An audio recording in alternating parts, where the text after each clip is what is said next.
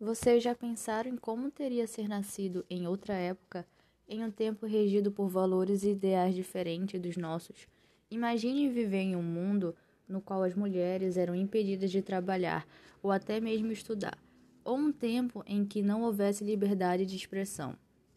Ritos de passagem ou ciclos individuais são aqueles que marcam a vida dos membros da sociedade de forma individualizada como nascimento, casamento, morte, iniciação religiosa e até mesmo nosso temido trote.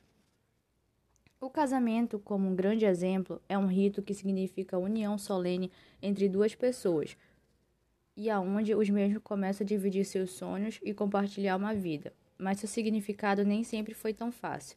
Antigamente, uma mulher deveria se casar antes dos 25 anos para ser vista com bons olhos pela sociedade e ter uma boa ascensão social através do casamento.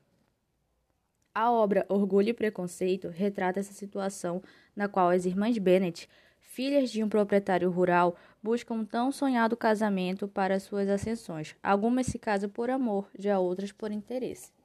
Já na série A Mansão Bly da Netflix, em relação à ascensão social relacionada ao casamento, a origem de todo o drama nessa série é por causa da Senhora do Lago, que em sua época de vida, por medo de perder seus bens, como a mansão, já que os pais delas morreram e só sobraram elas duas de filhas, mulheres, elas bolaram um plano para uma delas se casar com um primo, para manter as riquezas na família. E existia muito isso naquela época, de se casar com um parente para manter a riqueza na família.